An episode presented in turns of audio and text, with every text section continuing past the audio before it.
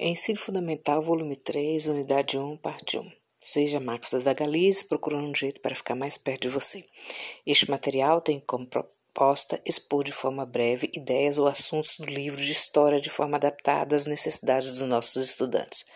Será uma revisão no final dos seus estudos. Indicaremos vídeos para promover um aprofundamento em alguns temas ou conceitos com seus respectivos links no nosso site. Página 9. O início do século XX, Primeira Guerra Mundial e a Revolução Russa de 1917. Vamos estudar agora a Primeira Guerra Mundial, 1914-1918, ou Grande Guerra, pois antes eles achavam que não haveria uma segunda. Ledo engano. Paulatinamente, os interesses entre a burguesia capitalista em diferentes países eclodiam, além dos interesses também dos conflitos nacionalistas e imperialistas, principalmente na Europa. Você lembra do volume 2, a consolidação do capitalismo na Europa, mais tarde originando o imperialismo no fim do século XIX? O imperialismo carregou o capitalismo para a Ásia, a África e a América Latina. A exploração dessas áreas do planeta gerou disputas entre os líderes que expandiram o capitalismo. O centro dos ocorridos foi na Europa e envolveram também outros continentes na Primeira Guerra Mundial. Página 11. Antecedentes da Primeira Guerra Mundial. 1914 e 1918 havia um equilíbrio de forças entre países europeus que ocasionava desconforto na Europa na entrada do século XX. Isso acentuou ou acirrou algumas questões, como as disputas por territórios no período, melhor dizendo, no próprio continente europeu, a política de expansão geográfica e econômica imperialista, as disputas por mercados consumidores de produtos industrializados e fornecedores de matérias-primas para as indústrias europeias. Junte a isso as ideologias nacionalistas que favoreceram o aumento de preconceitos étnicos em todo o continente que atiçaram os conflitos entre os povos e nações diferentes. Essas instabilidades empurraram as potências europeias à Primeira Guerra Mundial.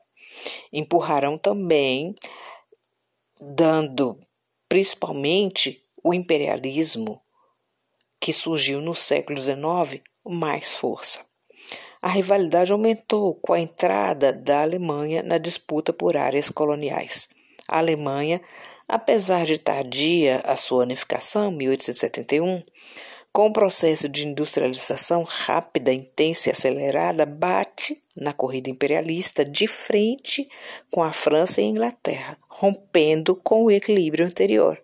Afinal, como era mantido o equilíbrio de forças desde o século XIX?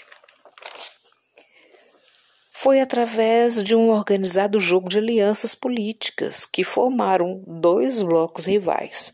Tríplice Aliança, formada por Alemanha, Império Austro-Húngaro e Itália, versus Tríplice Entente, formada pela Grã-Bretanha, França e Rússia.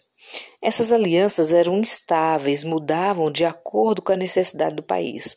Um exemplo foi a Itália, que saiu da Tríplice Aliança e entrou na Tríplice Entente, a diplomacia foi usada para conter as tensões.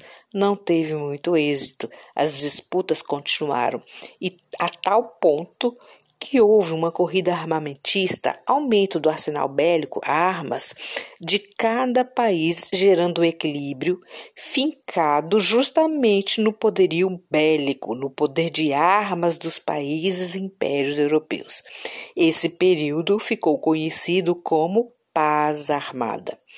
Quais as manifestações dessas tensões? Primeiro, rivalidade entre a Inglaterra e a Alemanha, que batia de frente com o poder inglês, que temia perder sua hegemonia sobre o mundo para a Alemanha. Um fato que ilustra bem é o interesse dos países sobre o atual Iraque. A Alemanha queria construir uma ferrovia que ligasse Berlim a Bagdá. Isso daria à Alemanha acesso ao petróleo do Oriente Médio e aos mercados da região. Tudo isso incomodou a Inglaterra. Outro, rivalidade França versus Alemanha. A França queria revanche devido à Guerra Franco-Prussiana em 1870. A França perdeu os territórios da Alsácia-Lorena, ricos em minérios, para os alemães. Por isso, o desejo de vingança dos franceses. E o outro, o pan-eslavismo. A Rússia pregava a união dos povos eslavos, sérvios, tchecos, russos e bielorrussos, poloneses, croatas, búlgaros, ucranianos, macedônios, eslovenos e eslovacos, nem que fosse forçar a invasão dos impérios.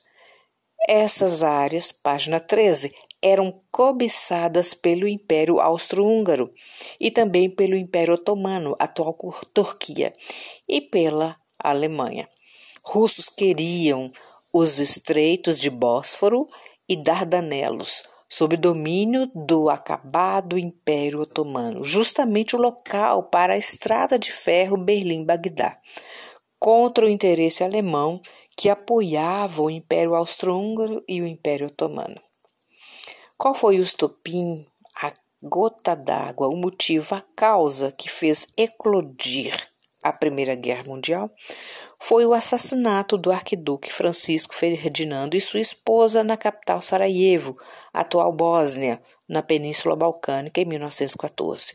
O assassino, um nacionalista, alguns livros dizem sérvio, outros croata, em protesto contra o desejo do Império Austro-Húngaro de anexar a Sérvia e outros países da Península Balcânica.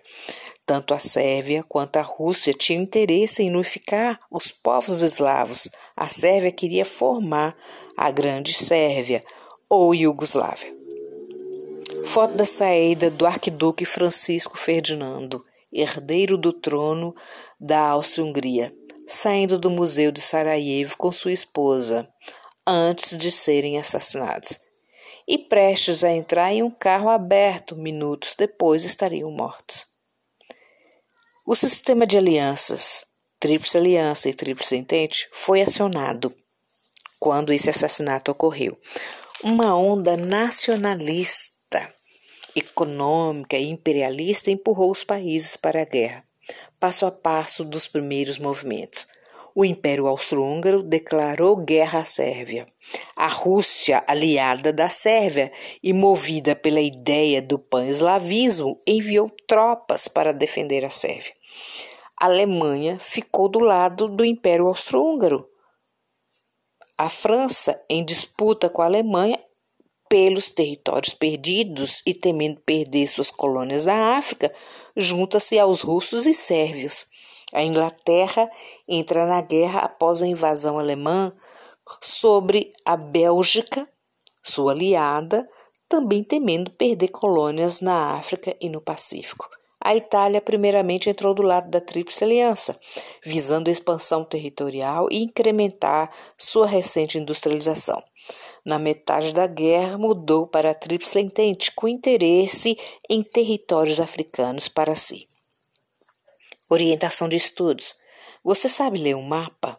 Inicialmente, leia o título para saber o tema e às vezes o período, a época. Depois, logo abaixo ou do lado, leia a legenda, que mostrará, entre outras coisas, as cores que podem representar os países, suas alianças políticas e outros detalhes, aqui no caso. Analisando o mapa, título Divisão Política em 1914 e a Primeira Guerra Mundial. O mapa mostra a Europa Ocidental e parte da Oriental. Juntos, países têm cores e detalhes diversos e uma parte do Oriente Otomano, que se divide uma parte na Europa e a outra, a maior parte, na Ásia. Na legenda, cada retângulo representa, primeiro, Países de cor amarela são os países da Tríplice Aliança 1882 e seus aliados: Império Austro-Húngaro, Alemanha, Bulgária, Império Otomano. Segundo, países de cor rosa são os países da Tríplice Entente 1907 e aliados: Portugal, França, Grã-Bretanha, Irlanda, Império Russo, Romênia, Sérvia, Grécia. Terceiro, um retângulo amarelo com listras transversais à Itália, que em maio de 1915 mudou de lado para a Tríplice Entente. O quarto retângulo é verde, onde estão os países neutros: Espanha, Suíça, Países Baixos, Dinamarca, Noruega, Suécia e Islândia. O quinto retângulo, países invadidos pelas forças da Alemanha e Áustria-Hungria, que foi a Bélgica. Fica entre França, Países Baixos e Alemanha.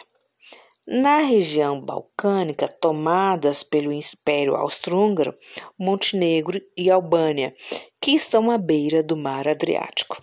No desenho do mapa existem traços com bolas instaladas nos países aliados e nos países da Tríplice Entente, para diferenciar os dois grupos rivais e juntar os seus aliados. Tríplice Aliança com seus aliados e Tríplice Entente com seus aliados. Fim do mapa. Ou dos mapas. Pense sobre. Você ouviu os motivos ou causas da Primeira Guerra Mundial? Ouça novamente o podcast para relembrar. Resumindo, disputas imperialistas, econômica, política e territorial e conflitos étnicos e nacionalistas povos que se julgavam melhores que outros. Também são considerados os motivos para a Grande Guerra. Então, procure observar ou ouvir sobre as notícias no Oriente Médio. Quais são os motivos dos conflitos naquela região? São fontes de riquezas como o petróleo? São questões étnicas e religiosas e territoriais? Como entre os palestinos e israelenses? Nessa disputa? Afinal, existe sentido para uma guerra no mundo? Como poderemos evitá-las? Será que existem soluções?